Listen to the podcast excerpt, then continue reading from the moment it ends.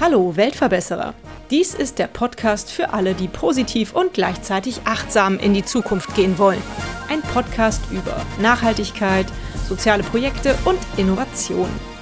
Abonniere doch unseren Kanal und verpasse keine weitere Episode des Weltverbesserer Podcasts.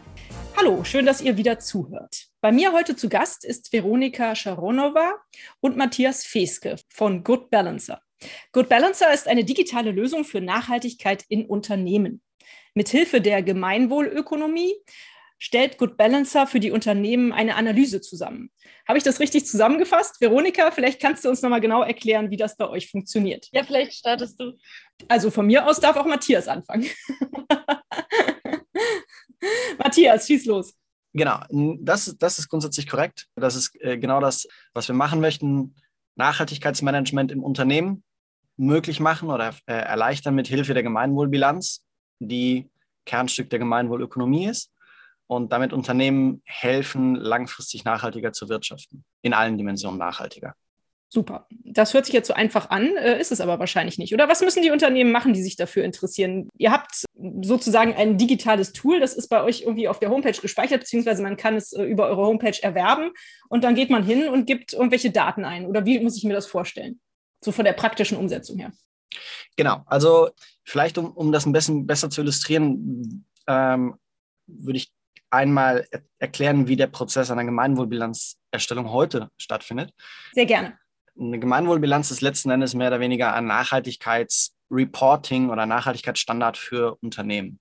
Mhm. Das bedeutet, dass man einen ganzheitlichen Blick auf ein Unternehmen äh, richtet und in verschiedenen Dimensionen und verschiedenen Bereichen mal erfasst, wie ein Unternehmen heute dasteht. Und heutzutage passiert es so, dass man sich ein Arbeitsbuch nimmt, das ist frei verfügbar im Internet als PDF oder man kann es sich gedruckt bestellen und geht dann die verschiedenen Themen und Aspekte der Gemeinwohlbilanz durch ähm, beantwortet Berichtsfragen und, äh, und quantitative Indikatoren. Und das trägt man dann in ein Word, in eine Word-Vorlage und eine Excel-Vorlage ein. Und äh, wenn man die Muße dazu hat, kann man das dann bei der Gemeinwohlökonomie-Bewegung quasi zum externen Audit einschicken. Wir finden diesen Prozess im Grunde sehr, sehr gut und glauben, dass es sehr viel umfassender ist als die meisten alternativen Varianten, die es so gibt, wie man Nachhaltigkeit im Unternehmen messen und erfassen kann. Aber der Prozess dazu ist im Moment noch sehr analog an, in Stellen und, und bietet viele Hürden. Und wir hatten das Gefühl mit der Vergangenheit, die wir haben mit dem Digitalisierungshintergrund, dass man da mit Hilfe von Digitalisierung das Ganze deutlich einfacher machen kann.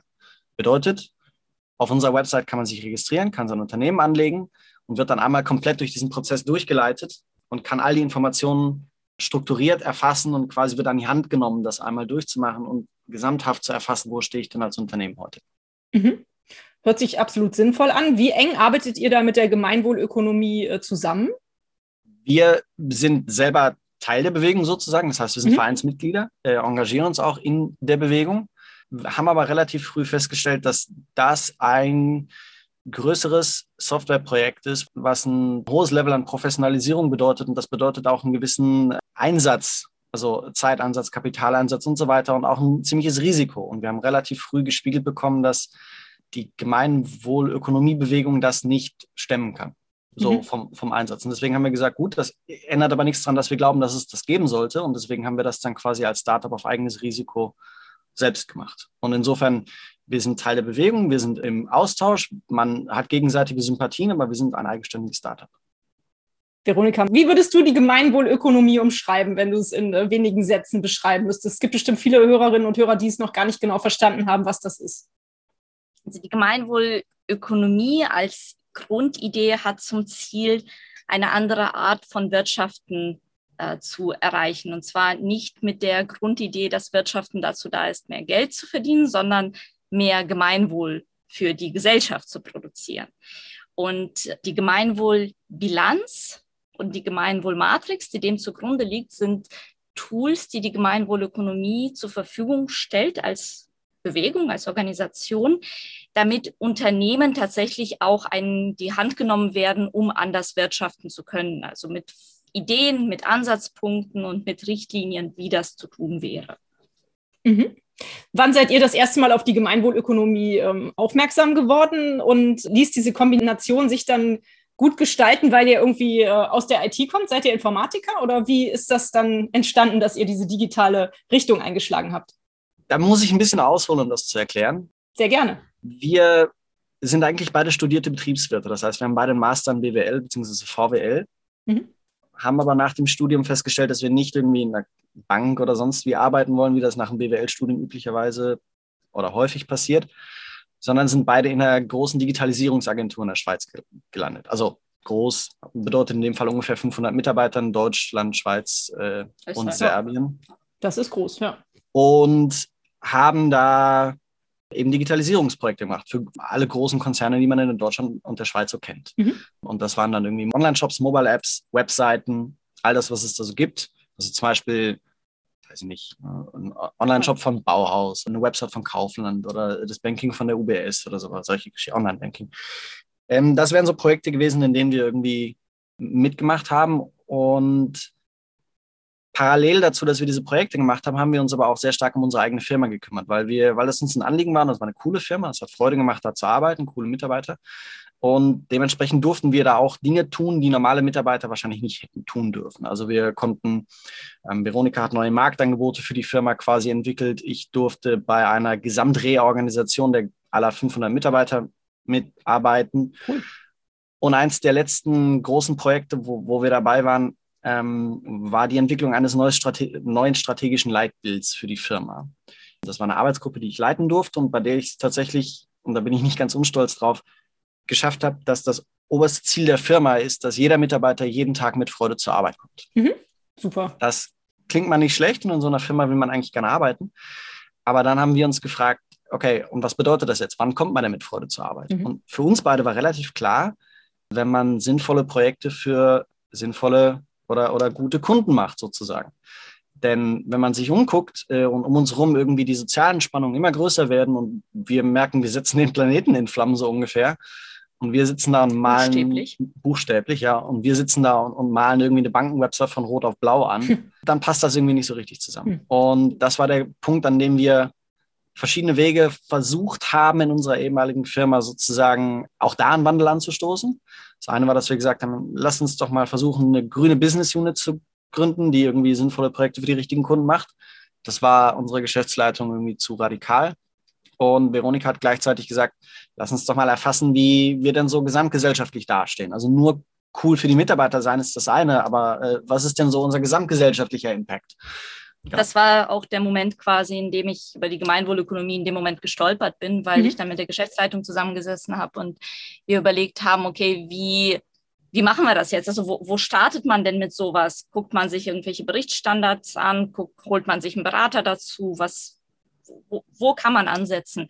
Und ich habe dann angefangen zu recherchieren und bin relativ schnell auf die Gemeinwohlökonomie gekommen, weil äh, weniger auf die Idee der Gemeinwohlökonomie, sondern eben auf die Matrix und die Bilanz, weil wir ich dann das Gefühl hatte, das deckt eigentlich alle Dimensionen ab, die ich relevant finde und gerade auch diesen gesellschaftlichen Impact.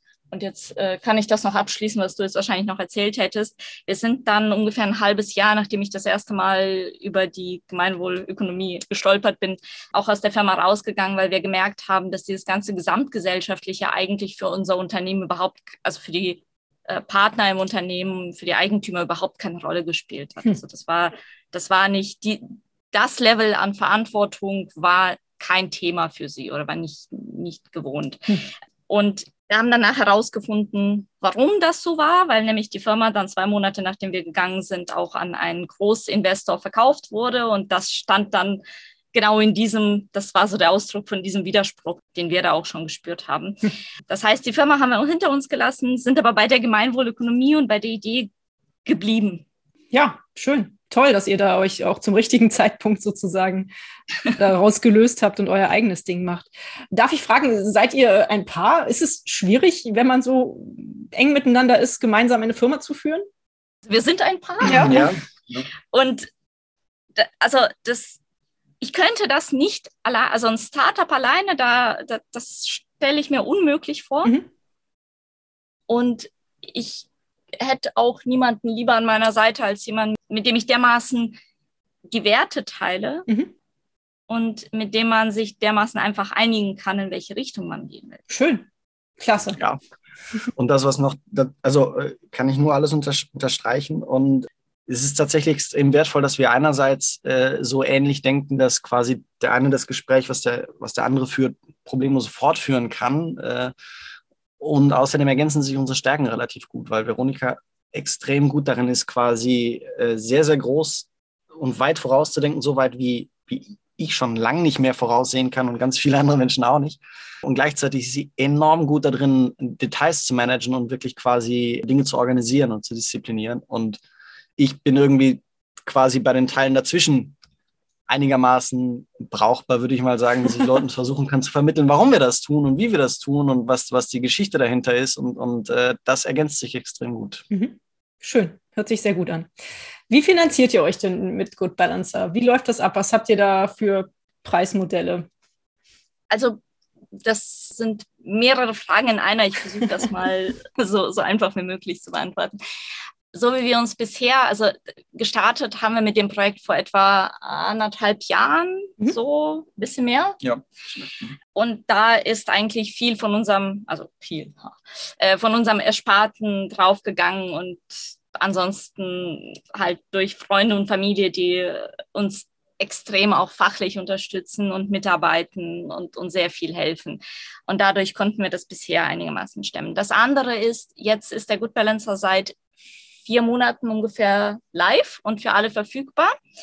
Und wir haben die ersten zahlenden Kunden. Schön. Und darüber können wir natürlich jetzt bei weitem nicht irgendwie Lohnkosten oder irgendwas decken, aber zumindest mal so die Grundausgaben, die wir haben, sowas wie Server, Hosting, Kosten und sowas.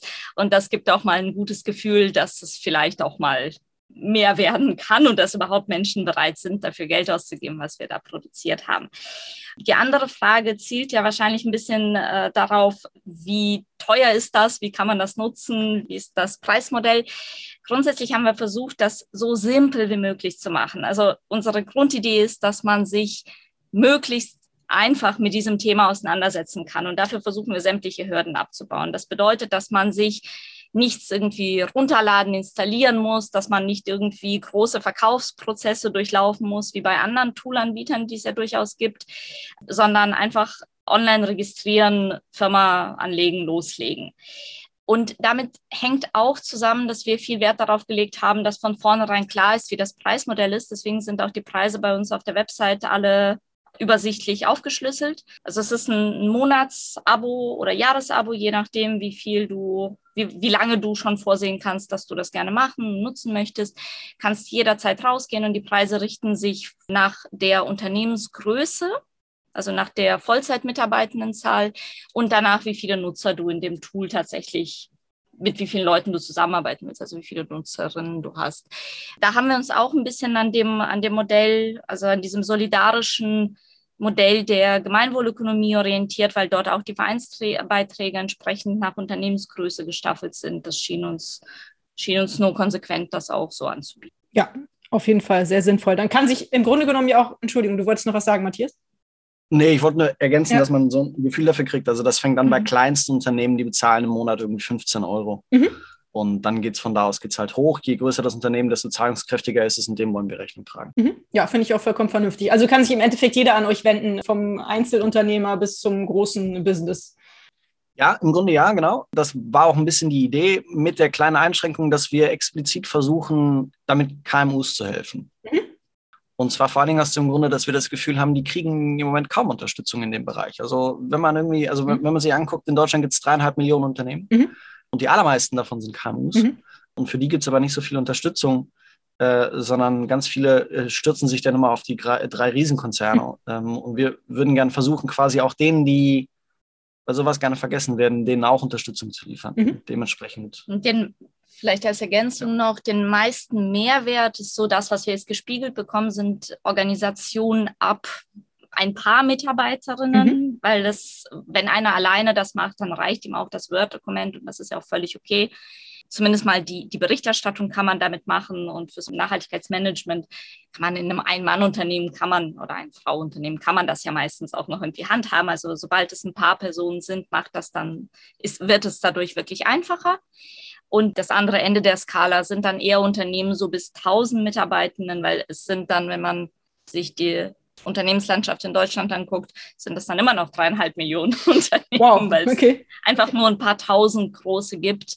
Und in dem Bereich scheint auch die Komplexität so zu sein, dass wir das gut damit unterstützen können. Mhm. Mir war gar nicht bewusst, dass ihr erst seit vier Monaten so richtig ähm, damit online oder on seid, wie auch immer man sagt. Aber wie ist denn, du hast jetzt schon gerade gesagt, ihr habt Feedback bekommen von Unternehmen, bei denen es richtig gut ankommt und denen es wirklich hilft. Wie ist das Feedback? Was, was kriegt ihr für, für Meldungen zurück? Super. Also ja. wir haben, wir haben die ähm, ersten zwei Monate vor April eine Pilotphase gemacht, mhm. wo wir ausgewählte Unternehmen, die sich besonders engagiert dafür interessiert haben, ähm, mit denen haben wir so eine, so eine Testphase gemacht. Und da konnten wir noch so ein paar Kinderkrankheiten ausmerzen, die es dann noch gab. Und seitdem ist das Feedback eigentlich durchweg positiv. Die, die jetzt nicht länger dabei bleiben, sind halt, wie ich gerade schon gesagt habe, eher die ganz Kleinen, die das gerne ausprobieren möchten, weil 14 Tage ist, kann man sich das ohnehin kostenlos angucken und testen. Und die stellen dann aber fest, okay, die Komplexität habe ich nicht, das, das nützt nichts. Aber das ist so, das ist so der, der größere Einwand, den wir eigentlich bekommen. Ja. Und ich habe auf eurer Homepage auch gelesen, ihr seid ja sozusagen weltweit verfügbar, also auch mehrsprachig. Ist das richtig? Es ist mehrsprachig ausgerichtet. Wir sind jetzt gerade dabei, die, das englische Setup zu machen. Also die, die Technik ist da. Wir sind jetzt gerade noch an Übersetzungen und das Ganze entsprechend aufzusetzen. Toll zwei Dinge kommen mir so ein bisschen in den Kopf, wo ich so drüber nachdenke. Also zum einen, sowas ist ja jetzt dann voll digitalisiert. Fehlt manchem da nicht so der menschliche Ansprechpartner bei hm. Problemen, die so vielleicht auftauchen oder Fragen? Dazu gibt es mehrere Antworten. Ja, absolut. Ich würde uns als digitalisierungskritisch bezeichnen. Okay. Äh, tatsächlich, obwohl wir irgendwie jahrelang nichts anderes gemacht haben als das. Okay. Ähm, weil, wir, weil wir durchaus der Überzeugung sind, dass es Dinge gibt, die können nur Menschen und die kann kein Computer und die soll auch kein Computer machen. Mhm. Das Beispiel, was wir an der Stelle gerne bringen, ist, um, um zu illustrieren, wie man Technologie sinnvoll einsetzen kann, wenn wir uns einen Koch angucken, dann kann ich entweder versuchen, den Koch zu ersetzen durch eine Maschine und ich stelle einen Thermomix hin, aber ich habe das Gefühl, dann geht ganz, ganz viel verloren von dem, was eigentlich quasi das Leidenschaft und quasi all die, die Kunst im Kochprozess ausmacht, das geht dann verloren. Und das wollen wir nicht tun, sondern das, was wir tun wollen, ist dem Koch eine Spülmaschine hinstellen, damit die lästigen, mühsamen Arbeiten, bei denen man nichts gewinnen kann, die wollen wir ihm abnehmen, damit er mehr Zeit hat, sich auf das zu fokussieren, was nur ein Mensch tun kann. Mhm. Und das ist genau das Gleiche, was wir versuchen mit dem Good Balancer zu machen.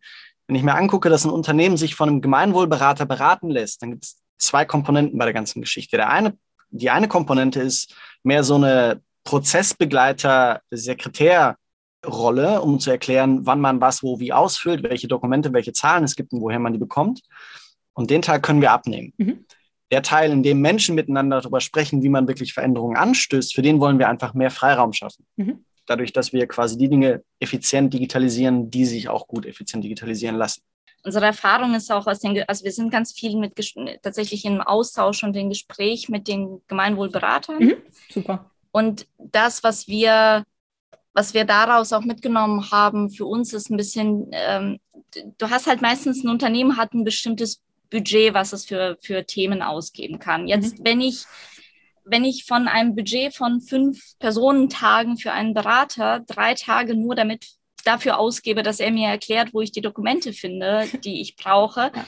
dann ist das verlorene Zeit. Und das ist das, was wir günstiger quasi abdecken können. Die meisten Unternehmen, die jetzt äh, das Tool nutzen, machen das zusammen mit einem Berater. Nicht alle, aber die meisten. Mhm, schön. Ja. Ähm, ich glaube auch, die meisten Unternehmen, die eine Gemeinwohlbilanzierung anfangen, brauchen an irgendeiner Stelle wirklich fachlich auch Unterstützung. Und das versuchen wir auch nicht, da versuchen wir auch keine Konkurrenz zu machen mit dem Tool den Beratern gegenüber, sondern die Berater dann eher mitzunehmen. Mhm. Das äh, schlägt sich auch darin nieder, dass wir explizit versuchen wollen, das zu ermöglichen, indem wir den Beraterzugang quasi allen Beteiligten schenken. Mhm. Das heißt, wenn ein Unternehmen einen Berater mit, mit ins Boot holt, dann kostet das weder den Berater mehr noch das Unternehmen mehr, weil wir explizit quasi cool. das, äh, äh, die Leute dazu ermutigen wollen, das zu tun. Und eine Sache, die ich noch ergänzen wollte, ähm, dass wir sehr, sehr genau gucken, was zu digitalisieren ist und was nicht. Das schlägt sich auch darin nieder, wie wir, wie wir Kundenservice betreiben. Also du wirst bei uns nie einen Chatbot finden auf der Website, mhm. Weil, weil das nicht die Art ist, wie wir mit unseren Kunden umgehen wollen, sondern wir nehmen uns wirklich Zeit, mit den Menschen zu sprechen und irgendwie äh, selbst persönlich und herzlich irgendwie zu, zu, zu antworten. Und wir haben das Gefühl, dass das durchaus wertgeschätzt wird. Ja. Mit Sicherheit, ja, klasse. Eure Spülmaschine, Good Balancer, ist ja cloud-basiert. Da gibt es doch bestimmt dann auch viele Leute, die wieder sagen, so, hm, ist das denn dann auch sicher? Meine Daten, die da irgendwo abgelegt sind, passiert damit nichts? Was antwortet ihr auf solche Fragen, Anfragen? Wir haben mal versucht, das Ganze auch in, der, in, in den FAQs auf der Website ein bisschen abzudecken, ähm, damit das auch von vornherein schon klarer wird. Ähm, ich kann es aber gerne hier auch nochmal kurz zusammenfassen. Also grundsätzlich haben wir uns viele Gedanken darüber gemacht, wie wir das aufsetzen. Deswegen gibt es technisch sehr viele Security-Mechanismen, die wir verwenden und ansonsten ähm, speichern wir, also ist, läuft die Applikation auf einem Server bei Hetzner. Das ist einer der größeren Anbieter in äh, Deutschland. Server steht physisch in Nürnberg oder irgendwo bei Nürnberg. Und das sind, also insofern, das ist äh, DSGVO-konform. Wir haben aber auch geguckt, dass das ein Anbieter ist, der auch ähm, nachhaltigen Strom entsprechend verwendet, weil das ein wesentlicher Faktor natürlich in so, bei so einer Serverfarm ist. Insofern, wir versuchen in, in den Dingen, die wir brauchen, um das Ganze zu betreiben, auch zu schauen, dass wir die richtigen Tools und die richtigen Mechanismen dafür verwenden, das zu machen. Hört sich super an. Genau, und äh, wir glauben, dass das der einzige Weg, damit umzugehen, dass es da durchaus Risiken gibt, ist, ist äh, einfach transparent zu sein. Also insbesondere zum Beispiel in unserem Geschäftsmodell transparent zu sein, dass wir keine Daten verkaufen, aber dass wir irgendwie Geld verdienen müssen damit. Deswegen bieten wir das Tool nicht kostenlos an, sondern es gibt eine Nutzungsgebühr und dafür bezahlt man Geld. Man bezahlt nicht mit seinen Daten oder sonst was. Mhm. Und auch in Zukunft ist unsere Absicht, dass wir an jeder Stelle, an der wir irgendwie Dinge tun, die mit Daten zu tun haben oder sonst was, transparent machen, was wir machen und warum wir das tun. Mhm. Hört sich gut an. Ich denke mal, so absolute Digitalkritiker werden auch nicht auf euer Tool aufmerksam werden. Insofern habt ihr da hoffentlich nicht so viel ähm, strenge Nachfragen. Es gibt in der Gemeinwohlbewegung, Ökonomiebewegung durchaus äh, Leute, die darauf Wert legen, mhm. was auch naheliegend ist, mhm. weil natürlich auch Datenschutz ein, ein großes Thema ist, ja, okay. was so nachhaltiges Denken angeht aber ich habe bisher noch von keinem, der da mal nachgefragt hat, Kritik gehört in der Form, wie wir das machen, mhm. also zu dem, wie wir das machen. Insofern habe ich das Gefühl, wir können, wir können auf die Fragen gut eingehen und die beantworten. Ich will jetzt nicht alle Beteiligten hier mit den technischen Details langweilen. Okay, alles gut. Das scheint zumindest bei, der, bei den Kritikern durchaus auch Verständnis auszulösen. Ja, super. Es hört sich ja alles so an, als ob es äh, ganz wunderbar läuft und flutscht bei euch. Ähm, steht ihr denn auch vor großen Herausforderungen? Ja, die, da, die da wären. ich lehne mich jetzt mal weit aus dem Fenster und sage was, was wahrscheinlich noch nie ein Startup-Gründer gesagt hat. Die Finanzierung ist ein Teil, der uns natürlich immer beschäftigt. Das ist, das ist ein Thema, was uns natürlich umtreibt, aber unabhängig davon, vor allen Dingen, wir brauchen, wir brauchen Manpower und Womanpower. Ähm, das heißt, wir brauchen Menschen, die uns bei der Programmierung helfen. Wir brauchen Menschen, die uns im Nachhaltigkeitsbereich noch weiter quasi Know-how geben, weil wir, wir decken schon sehr, sehr viel ab, aber auch für uns hat der Tag nur 24 Stunden. Und irgendwann braucht es einfach mehr. Und, und wie gesagt, an der Stelle, wenn wir halt Lohnkosten bezahlen wollen, dann müssen wir uns halt Gedanken darüber machen, wie man das Ganze finanziert. Ich glaube, einer der größten, also Finanzierung ist ein großes, eine große Herausforderung. Und die andere, die wahrscheinlich auch jeder Startup-Gründer so kennt, ist das Thema Unsicherheit. Also ich habe es vollkommen unterschätzt ich weiß schon so rein aus der Theorie heraus, man weiß halt nicht, ob man was Sinnvolles macht, aber wenn man dann in dem Moment in diesen Schuhen steckt und über Wochen und Monate etwa an etwas arbeitet, bei dem man keine Ahnung hat, ob das irgendwer will, außer den drei Leuten oder auch den 30, die sagen, ja, ja, total toll, was ihr macht. Macht ihr mal fertig, dann überlegen wir uns, ob wir Geld dafür ausgeben. Das ist ein Level an Unsicherheit, bei dem ich nie gedacht hätte, dass es das gibt und vor allem auch in so kleinen Entscheidungen, also oder auch in Priorisierungsthemen jetzt, wenn es um die nächsten großen Schritte geht, gehen wir in die eine oder in die andere Richtung. Das ist eine Entscheidung, die müssen wir für uns irgendwie treffen. Und da gibt es 100 Meinungen auf jeden, den wir danach fragen, was sinnvoll wäre. Mhm. Und meistens muss man trotzdem irgendeine Entscheidung treffen und irgendwie dazu auch stehen und das verfolgen können. Und das ist es ist herausfordernd. Ich äh, habe das nicht erwartet, dass das so sehr einfach psychisch auch an den, an den Kräften zehrt. Hm. Doch, das kann ich mir sehr gut vorstellen, dass es das tut und dass es ein steiniger Weg ist und so. voranzukommen. Was ist denn dann für euch, also ich habe ja schon das Gefühl, dass, dass ihr hinter eurem Projekt sehr stark steht und dass euch das sehr glücklich macht, das so zu verwirklichen. Aber was ist denn dann so euer täglicher Antrieb, dass, der euch morgens aufstehen lässt und äh, sagen lässt, so, wir stehen jetzt wieder für Good Balancer ein und ähm, geben jetzt wieder Gas? Ich glaube, es ist relativ simpel. Wir haben nachdem wir unseren Job gekündigt haben, war die Frage, okay, was tun wir jetzt als nächstes? Und dann überlegst du dir, was du, was du, wofür du deine Energie einsetzen willst und all deine Talente und deine Erfahrungen und so weiter und so fort. Und dann bleiben erstmal nicht ganz so viele Dinge übrig im Moment, weil, um ganz ehrlich zu sein, wir konkret leben in einem ziemlichen Zustand von Überfluss. Das heißt, jetzt irgendwie noch mehr zu produzieren, noch mehr anzubieten und so weiter, das gibt es eigentlich alles schon. Mhm. Und sich dann zu fragen, okay, wie kannst du deine Energie irgendwie einsetzen, um Dinge sinnvoll zu kanalisieren? hat uns ziemlich viel Zeit gekostet und, und ich glaube, wir sind sehr, sehr froh, dass wir jetzt einen Weg gefunden haben, mit dem wir glauben, dass wir, dass wir was wirklich Sinnvolles tun. Und wenn das, was wir machen, wenn wir das gut machen, dass wir dann dahinter stehen können, nämlich, dass wir irgendwann mal ein Wirtschaftssystem haben, was sich am, am, am Wohlergehen von Mensch und Natur orientiert mhm. und, und nicht irgendwie an der Profitgier und Sucht einzelner Menschen. Mhm. Und dieses Gefühl zu erleben, dass das sorgt für so einen so eine innere Ruhe und so ein, äh, so ein mit sich selbst im Reinen sein, dass ich das nie gegen irgendwas eintauschen wollen würde. Also ja, ich weiß aus dem früheren Leben, dass es immer mal wieder so irgendwie so Adrenalinstöße gab oder irgendwie coole Erlebnisse oder sonst was oder du hattest viel mehr Einfluss, was weiß ich noch alles, äh, aber das ist wie oberflächlich. Und jetzt sind wir an einem Punkt, dass ich wirklich das Gefühl habe, ich bin so sehr mit mir selbst im Reinen und, und Ruhe in mir, weil ich weiß, dass wir was Sinnvolles tun dass man dann auch all diese Unsicherheit und, und, und all diese Nervositäten, was weiß ich noch alles, deutlich besser aushält. Sonst würden wir das gar nicht durchhalten. Mhm. Geht es dir ähnlich, Veronika? Absolut. Ja. Kann okay. mich zu 100 Prozent anschließen. Super, da ist wieder die Partnerschaft. Was ist denn eure große Vision? Was habt ihr ja, okay, du hast es ja eben schon so ein bisschen gesagt, Matthias. Ähm, ihr würdet euch freuen, wenn äh, die Ökonomie sich halt in diese Richtung entwickelt. Aber habt ihr jetzt für euren, euer Tool für Good Balancer eine Vision?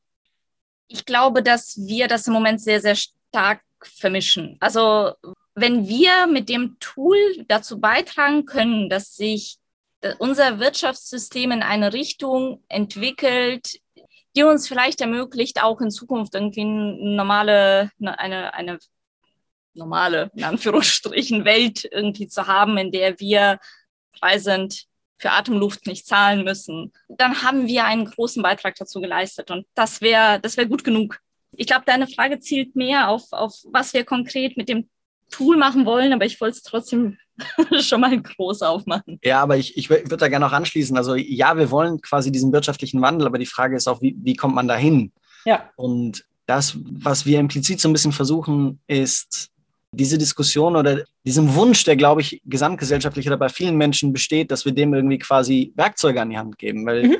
äh, wir durchaus ein positives Menschenbild haben. Also ich glaube, dass Menschen per se gut sind und, und sich nicht gegenseitig ausnutzen wollen und nicht irgendwie 4000 Leute entlassen, damit man irgendwie eine Million mehr an der Stelle hat. Das passiert auch im Mittelstand deutlich seltener als irgendwie in Großkonzernen, weil ich glaube, dass Menschen nicht so sind, sondern die, die wollen sozial sein, die wollen den Planeten nicht kaputt machen und so weiter. Und, mhm. und deswegen versuchen wir auch quasi dem Mittelstand zu helfen und all den Unternehmen, die es auch in der Welt gibt, damit diese, diese Möglichkeit und diese Idee der Gemeinwohlbilanz und Gemeinwohlökonomie auch in der Masse der Gesellschaft ankommt.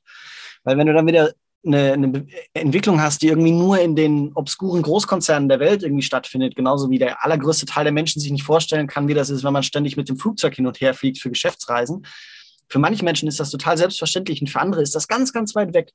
Und wenn du jetzt wieder so einen Nachhaltigkeitsstandard nur für die Großen machst, dann hast du wieder so eine Zweiklassengesellschaft. Und mhm. wenn wir es schaffen, quasi diese Idee in, in der Mitte der Gesellschaft zu, zu etablieren, dann hätten wir, glaube ich, schon sehr, sehr viel auch gesamtgesellschaftlich erreicht. Und, und das ist ein bisschen der Ansatz. Das, wo wir mit dem Tool jetzt auch operativ hinwollen, ist auch ähm, den Unternehmen die Möglichkeit zu geben, voneinander zu lernen. Mhm. Also ganz wichtig, nicht einfach nur ihre Daten irgendwo zu erfassen und daraus etwas zu publizieren, weil das kannst du im Moment auch schon. Ich meine, die Gemeinwohlökonomie, da kann man auf die Website gehen und findet irgendwo ein bisschen versteckt, aber man findet irgendwo alle Berichte, die jemals publiziert wurden. Das kannst du schon machen und dann kannst du dich als Unternehmer hinsetzen und kannst dir 300 Berichte durchlesen. macht halt keiner, wenn die jeweils 80 Seiten lang sind und jeder da ein bisschen irgendwie auf seine Art und Weise schreibt. Und ich glaube, diese, dieses Wissen und diese, diese Erfahrung, die in allen Unternehmen steckt, wie man bestimmte Dinge besser macht, einfacher macht, mehr zu, zu, zur Nachhaltigkeit und zum Gemeinwohl beiträgt, die so rauszuschälen, dass auch andere Unternehmen davon lernen können und das für sich auch anwenden können. Ich glaube, das ist weit weg von einem Konkurrenzgedanken, sondern das ist ein, ein Level an Kooperation, was wir brauchen, um äh, tatsächlich auch eine andere Wirtschaftsform herzustellen. Mhm. Super. Was kann denn, wenn jetzt jemand diesen Podcast hört und äh, das Gefühl hat, Good Balancer ist ein total tolles Tool und die Vision, die ihr da habt, die Welt dahingehend zu verbessern, dass äh, da eine ganz andere Ökonomie herrscht, der, dem jemand, jemand, dem das richtig gut gefällt, der euch helfen möchte, was kann dieserjenige tun? In seiner Firma anfangen und das da vorantreiben oder was schlagt ihr vor? Genau, also ich glaube, es gibt zwei wesentliche Sachen. Das eine ist, du als Person als, mhm. als Privatperson quasi. Und dann bist du ja immer als Privatperson irgendwo noch, du, du bist selber Unternehmerin oder mhm. du bist irgendwo angestellt. Mhm. Äh, du, du, bist ja immer Teil eines, einer Organisation in irgendeiner Form.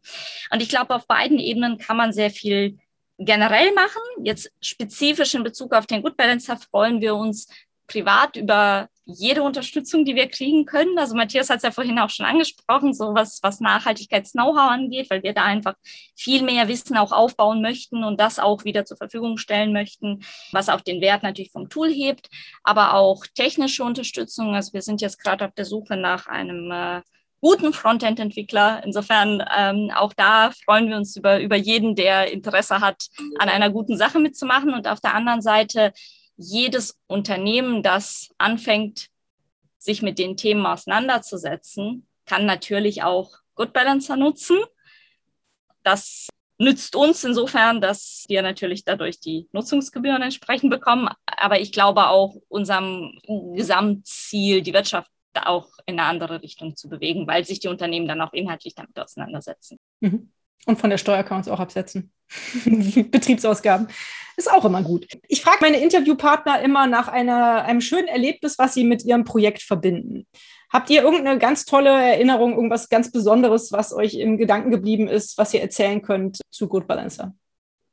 Äh, tatsächlich, was das in eine sehr ähnliche Richtung geht, wie das, was Veronika gerade äh, beschrieben hat. Wir haben vor, vor ein paar Monaten irgendwie eine Mail bekommen von einem jungen Mann, der erfolgreicher SAP-Berater ist, sich selbstständig gemacht hat und da auch da sehr, sehr erfolgreich ist, der uns geschrieben hat, er hat gefunden, was wir da tun und er findet das so cool und hat uns äh, so sinngemäß eine Bewerbung mit Lebenslauf mitgeschickt, ob er da mitmachen kann.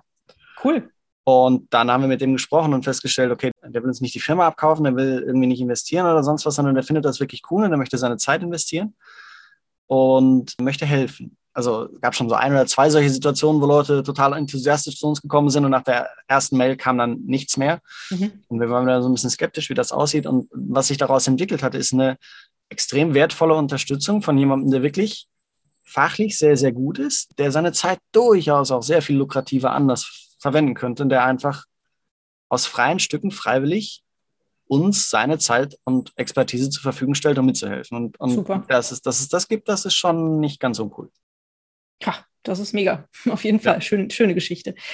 Ihr seid ja Weltverbesserer, in meinen Augen auf jeden Fall. Ich denke, ihr werdet euch vielleicht auch ein wenig so sehen. Man ist da ja, hat man ja immer so ein bisschen ähm, Understatement. Aber ich hätte euch sonst nicht eingeladen, wenn ihr keine Weltverbesserer für mich wärt. Was muss denn eurer Ansicht nach passieren, um die Welt besser zu machen, wenn ihr jetzt mal so drei Punkte nennen dürftet? Also ich glaube, es gibt einen großen, und da gibt es wahrscheinlich noch viele, viele, die da irgendwie dranhängen und so weiter. Aber ich glaube, der große Punkt, der uns umtreibt und den wir auch versuchen, irgendwie mit unserem Projekt zu adressieren, ist, Menschen müssen wieder verstehen, was Verantwortung ist und, und verstehen, welche Verantwortung sie tragen und der gerecht werden. Und das gilt eigentlich für alle Lebensbereiche. Also ganz offensichtlich für Politiker, die verstehen müssen, welche Verantwortung sie tragen, wenn sie irgendwie für 80 Millionen Menschen in Deutschland die Entscheidungen treffen und nicht nur irgendwie ihre eigenen Taschen voll machen, sondern nicht nur für, für jetzt, sondern auch für spätere Generationen Entscheidungen treffen und was das bedeutet und welche Tragweite das hat. Das müssen Unternehmensinhaber und Unternehmensleiter genauso, die verstehen müssen, dass das hier nicht ein Spiel ist und dass es nicht einfach nur ein Investment ist, was sie hier gerade managen, sondern dass es da wirklich, dass da, dass da die Lebensrealität von Menschen dranhängt, die irgendwie quasi täglich zur Arbeit gehen und diese hm. Dinge tun. Hm. Und genauso aber auch, um, um das mal auf ein, auf ein aktuelles Beispiel zu übertragen, wenn Menschen irgendwie Angst vor einer Impfung haben, dann habe ich total Verständnis dafür. Ich hatte auch Angst vor der Impfung, weil ich nicht weiß, was dabei rauskommt. Das ist auch vollkommen legitim. Wenn man aber seine Angst vor einer Impfung quasi dann in irgendwelche Pseudo-Argumente kleidet, mit der man komplett, den kompletten Wissenschaftsbetrieb diskreditiert, dann muss man sich klar machen, welche gesamtgesellschaftliche Verantwortung man gerade hat ja. äh, und was man potenziell mit sowas anrichtet. Deswegen verstehen wir auch das, was wir hier tun, mehr als Mittel quasi Unternehmen, als juristischen Personen quasi wieder klarzumachen, welche Verantwortung sie haben und denen Chance zu geben, dem gerecht zu werden und deswegen versuchen wir mehr das als, als unternehmerisches Verantwortungsmanagement anzusehen, als Nachhaltigkeitsmanagement, weil Nachhaltigkeit ist irgendwie auch mittlerweile ein sehr ausgelutschter Begriff. Eigentlich geht es um sich seiner Verantwortung bewusst zu werden und gerecht zu werden. Und damit, du hast gesagt, drei Dinge, ich würde noch vielleicht an, an, an ein halbes anhängen sozusagen. Dass man so verantwortungslos handeln kann in vielen Positionen, liegt, glaube ich, daran, dass viele Menschen das Gefühl haben, dass sie hilflos sind. Und äh, das hat irgendwie mit diesem Konzept der erlernten Hilflosigkeit zu tun, dass man sich gegen diejenigen, die ihrer Verantwortung nicht gerecht werden, dass man sich da nicht wehren kann, dass man nicht, nicht, nicht irgendwie aufbegehren kann oder sonst was. Und ich glaube, wenn wir allen Menschen wieder ein bisschen Selbstwirksamkeit als Gefühl vermitteln und nicht das Gefühl, dass sie komplett machtlos dem Ganzen gegenüberstehen, dann haben wir eine Chance. Weil, wenn man ganz ehrlich ist, all diese Unternehmen, die gerade äh, vielleicht nicht coole Dinge tun, die sind auf uns angewiesen, sowohl als Arbeitnehmer als auch als Kunden. Wir, als auf uns alle. Also wir sind der Markt, sowohl der Arbeitnehmermarkt als auch der Konsumentenmarkt. Hm. Und wir müssen mal verstehen, was da eigentlich für eine Macht dahinter steht. Und ich glaube, das wäre wertvoll, wenn diese beiden Dinge irgendwie wieder sich ein bisschen in ein richtiges Maß ein, einordnen lassen. Hm. Ich glaube, dass viele Leute auch, äh, wenn es Richtung um Gemeinwohlökonomie geht, Angst davor haben, dass eine Wirtschaft, die nicht auf diesem jeder bringt seine Schäfchen ins Trockene und, und Gewinnmaximierung basiert, gar nicht funktionieren kann. Also dass es nicht funktionieren kann, eine Wirtschaft zu haben, in der es um das Wohl aller geht. Was könntet ihr dagegen halten? Also ich wüsste gerne, ich, ich würde gerne verstehen, warum das nicht funktionieren soll. Weil wenn ich mir. Ich, ich habe diesen Kommentar irgendwann bekommen, als es ja. bei mir um mhm. Gemeinwohlökonomie ging. Ja, ich sag's mal so, ich, ich paraphrasiere das mal. Wir haben, äh, wir waren äh, irgendwann mal in einer, äh, in einer Sitzung von einer größeren deutschen Partei, also Regionalverband einer deutschen Partei eingeladen und da hat uns jemand konfrontiert mit der Aussage, er hört immer, der Gewinn des Unternehmens sei quasi eine Anerkennung für die gute unternehmerische Leistung quasi. Ne? Also der, der Aussage über den Erfolg. Und da muss man ehrlicherweise sagen, ja, das ist ja auch richtig. Und man soll ja auch dafür belohnt werden, wenn man gut arbeitet. Aber Geld ist immer quasi der Erfolg. Der Erfolg dann, wenn man irgendwas Gutes getan hat. Aber es ist immer ein, ein Ergebnis von etwas und nicht ein Selbstzweck. Mhm. Also das, ist so, wie wenn ich irgendwie in, eine, in einen Konzertsaal gehe äh, und dann gucke, der, der am meisten Applaus bekommt, der hat dann am besten gespielt. Ist ja alles richtig. Aber wenn es nur darum ginge, quasi auf Applaus zu optimieren, dann würde ich mir eine Halle mieten, wo viele Menschen drin sitzen und die applaudieren lassen und dann äh, wäre ich der Beste oder was. Das macht ja keinen Sinn, mhm. quasi nur aufs Ergebnis zu optimieren. Und deswegen, ich, ich glaube durchaus, dass das funktioniert und die Gemeinwohlökonomie oder die Gemeinwohlbilanz verbietet ja auch nicht, dass man für gute Leistungen irgendwie gut entlohnt wird. Das, was einfach ein bisschen ein, eingenordet werden soll, ist erstens, dass man sich klar wird, was man für Effekte nebenbei noch produziert dabei und dass es einfach Ausmaße gibt, die irgendwie so in Gier und Sucht ausarten, die einfach nicht mehr gesund sind. Also wenn irgendwie mhm. ein Unternehmensleiter mehr als das 20-fache von einem einfachen Mitarbeiter bekommt, dann scheint das irgendwie in keinem guten Verhältnis mehr zu stehen. Und innerhalb von gewissen Grenzen zu sagen, okay, aber da gibt es auch Marktwirtschaft und, und, und, und auch bis zum gewissen Grad freie Marktwirtschaft ist ja total legitim. Und ich glaube nicht, dass es im Widerspruch steht. Ich glaube, der Punkt, den Matthias am Anfang genannt hat, mit dem, warum warum sagen das Leute? Ich glaube, das ist ein ganz, ganz entscheidender. Und wir merken das auch in Diskussionen, auch mit Freunden und auch mit unseren Eltern, die in mhm. einem Umfeld aufgewachsen sind, in dem sie sich das eben wenig vorstellen können oder mittlerweile ein bisschen besser können, hoffe ich, durch die Diskussion mit uns. Aber ich glaube, viel davon ist gelernt. Und die Frage ist, ob das, was diese Menschen ihr Leben lang gelernt haben, ob das zwingend richtig sein muss, nur weil sie das so gelernt haben. Also wenn ich mir angucke, dass rein rechtlich der Unternehmenszweck immer darin besteht, Geld zu verdienen. Und wenn du nicht deinen Unternehmenszweck nach dem Geldverdienen ausrichtest, dann ist es per Gesetz Liebhaberei. Oder gemeinnützig. Oder gemeinnützig, dann ist das für mich absurd, völlig unabhängig davon, ob das im Gesetz steht oder nicht. Und ich glaube, vieles was wir als gegeben wahrnehmen, hinterfragen wir zu wenig und kommen dann zu Schlüssen, dass es gar nicht anders geht. Mhm. das ist eigentlich die entscheidende Frage. Ich glaube, in, in so einer Diskussion würde ich eher sagen, ich finde nicht, dass ich mich dafür rechtfertigen muss, dass ich an etwas glaube, was anders geht, sondern eher die Person, die glaubt, dass etwas nicht geht. Sehr schön gesagt. Okay, das werde ich demnächst antworten. Wie setzt ihr denn persönlich äh, eure Einstellungen zu dem Thema um? Wie kommt das bei euch im Alltag vor? Und jetzt auch bei euch in der Firma? Ich meine, wenn ich das so höre, dann äh, habe ich ja das Gefühl, wenn man bei euch ein Arbeitnehmer wird, bei Good Balancer, da kann man sich ja nur absolut freuen. Das hoffe ich. Du kannst gleich alles andere ergänzen. Ich will nur gerne einen Satz dazu sagen. Einer der großen Antriebe für uns auch ein eigenes Unternehmen zu machen, ist, dass wir mit gutem Beispiel vorangehen wollen. Mhm. Das heißt nicht, dass wir alles perfekt machen. Können wir nicht, schaffen wir nicht. Und wenn ich mir angucke, wie viel Geld wir für die perfekte Lösung jeweils ausgeben müssten, dann weiß ich auch, dass wir das nicht haben. Also insofern schaffen wir das auch nicht an allen Stellen. Aber ich habe tatsächlich die Hoffnung, dass wir aus unserem alten Job genug mitgenommen haben, wie es, was wir nicht haben wollen und wie es gut geht. Also mhm. beides und das versuchen in einer eigenen Firma sinnvoll umzusetzen. Ja. Aber du wirst sicher noch mehr dazu sagen. Ja, also ich, ich glaube, deine Frage geht ja so ein bisschen auf das Argument zurück, was, was jeder, der sich ein bisschen in der, in der Richtung engagiert, immer mal wieder kriegt. So nach dem Motto, wenn du nicht unbeheizten Wald lebst, dann hast du kein Recht, irgendwie für, für Verbesserungen einzustehen und so weiter. Und ich, ich finde, das ist ein total sinnfreies Argument, weil, weil nur wenn ich nicht total konsequent bin und, und, und mich komplett vegan ernähre und, und überhaupt kein Auto mehr fahre oder sonst was, habe ich dann nicht das Recht, irgendwie für eine Verbesserung ein, einzustehen, sondern man muss, man muss sich bewusst machen, von wo kommt man, ähm, in welche Richtung will man gehen und macht man das konstant. Äh, und dann darf man sich dabei auch nicht überfordern. Also wenn wir jetzt, wie Veronika gerade gesagt hat, versucht, versuchen von vornherein alles richtig zu machen und alles perfekt zu machen und von vornherein nur, äh, was weiß ich, äh, die auch zum Beispiel die perfekten Anbieter für unsere internen Kollaborationstools oder sonst was zu verwenden, dann, dann überfordern wir uns einfach selbst und kommen nirgendwo hin. Mhm. Äh, und sich klar zu machen, ja, man, man kann nicht von vornherein alles perfekt machen, muss man nicht, aber es ist wichtig, dass man in die richtige Richtung läuft und dass man das konstant tut. Und ich glaube, die Kritik, die dann an der Stelle, die man dem auch entgegenbringen kann, ist, naja, dann müssen wir jetzt auch nicht unsere CO2-Bilanzen reduzieren und Ausgaben und so. Das, das ist nicht der Punkt. Ich glaube, wir sind an bestimmten Stellen, wie zum Beispiel beim unseren CO2-Ausstoß, an einem Punkt angekommen, an dem wir uns nicht mehr leisten können, kleine Schritte zu machen. Mhm. Und ich maße mir nicht an, zu wissen, an welchen, also ich bin nicht Profi genug in dem Thema, dass ich genau weiß, an welchen Stellen das so ist und an welchen nicht. Mhm. Und dafür gibt es Wissenschaft, dafür gibt es Politik. Und ich finde, wenn, wenn die äh, entsprechend auch handeln, dann sollte da, kann man auch mal drauf hören.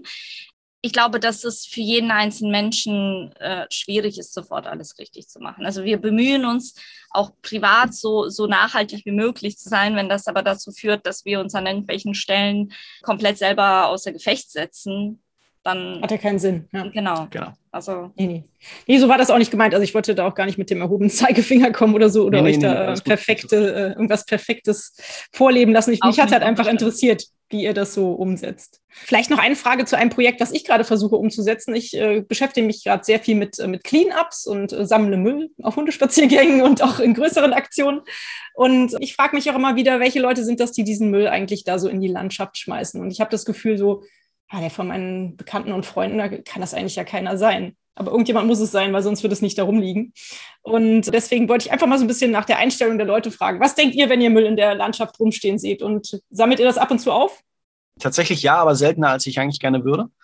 Die Stelle, an der es mir am meisten auffällt tatsächlich und die mich am meisten fassungslos macht, sind Zigarettenstummel mhm. weil ich das Gefühl habe, dass es da so absolut selbstverständlich und gesellschaftlich akzeptiert ist, dass man seine Zigarette auf der Straße ausdrückt, weil sie ja dann heiß ist und so weiter und so fort. Und das wird, äh, das wird niemals hinterfragt, dass man da gerade Müll in die Landschaft schmeißt. Mhm. Und, und das sind so Dinge, an denen ich das Gefühl habe, dass ähm, wahrscheinlich Bewusstsein, das ist, da kommen wir wieder auf das Thema Verantwortung zurück, oder? Dass man jemandem mhm, klar macht, was er da gerade tut ja. und was für Konsequenzen das hat, wer alles aktiv werden muss, damit meine Handlung hier gerade jetzt quasi wieder rückgängig gemacht wird, äh, dass man Leuten das vor Augen führt, das wäre, glaube ich, notwendig. Ich kenne das auch, dass es in Wäldern immer mal wieder so Stellen gibt, wo dann beschrieben wird, hier, guck mal, ein Zigarettenstummel braucht so und so lange, bis er irgendwie ökologisch abgebaut wird und so weiter. Aber ich merke auch, dass das selbst bei mir, glaube ich, nicht, nie, nicht so weit einsinkt, wie es wahrscheinlich irgendwie müsste.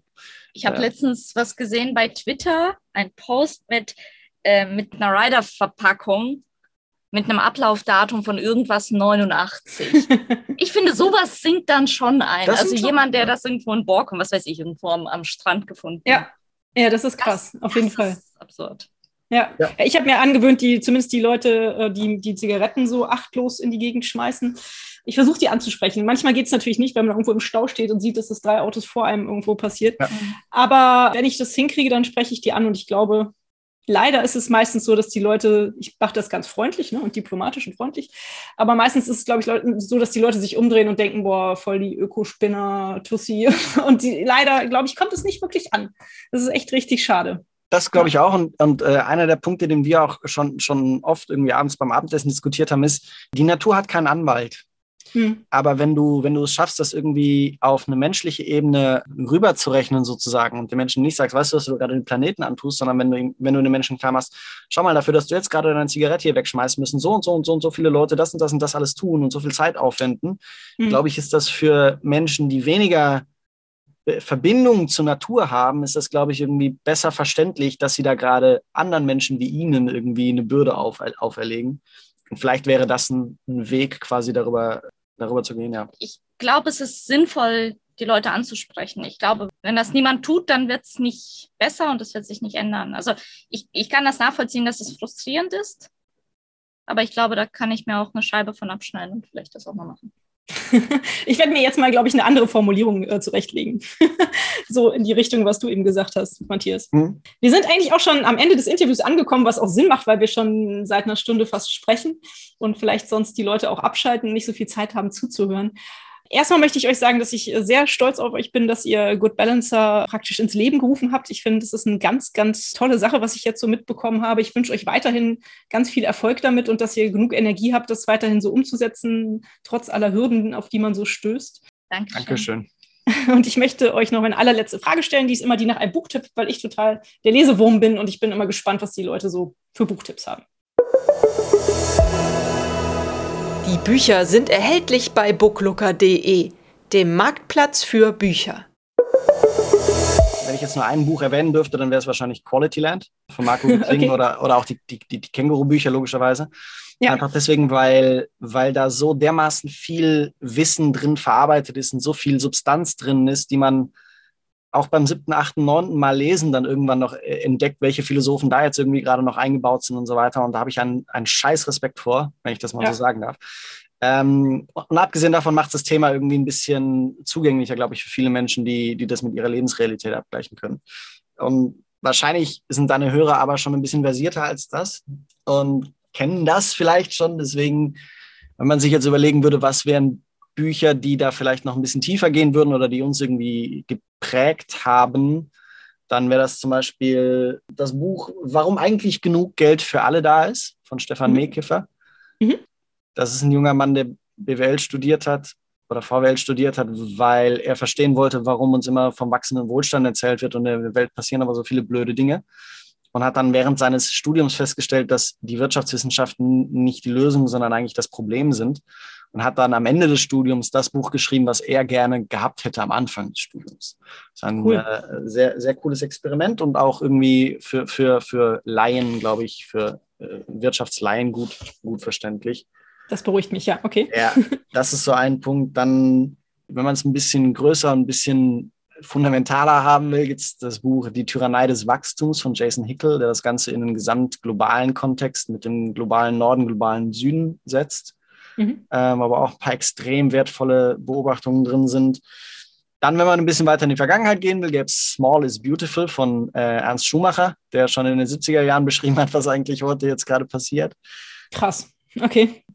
Und dann, und das ist mir irgendwie ein bisschen ein Anliegen, diese ganze Komponente von Verantwortung und Gerechtigkeit und solche Geschichten aus philosophischer Sicht zu betrachten.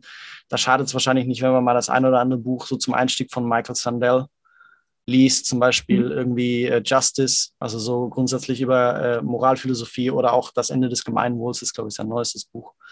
Das cool. sind so die Dinge, die uns, glaube ich, ein bisschen absolut ja. geprägt haben, ja. tatsächlich.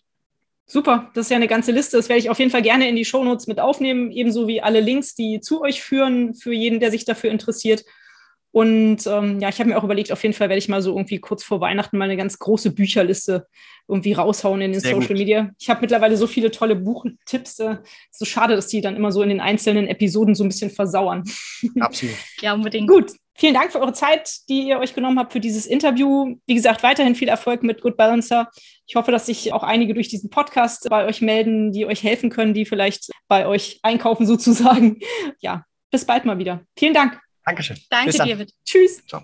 Und euch vielen Dank fürs Zuhören. Wie immer findet ihr natürlich alle Informationen und Links zu diesem Projekt in den Show Notes. Hat es euch gefallen? Fühlt ihr euch inspiriert, bewegt? Habt ihr Verbesserungsvorschläge für mich?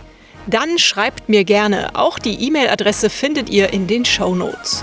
Abonniert doch den Weltverbesserer Podcast, dann verpasst ihr keine Episode mehr.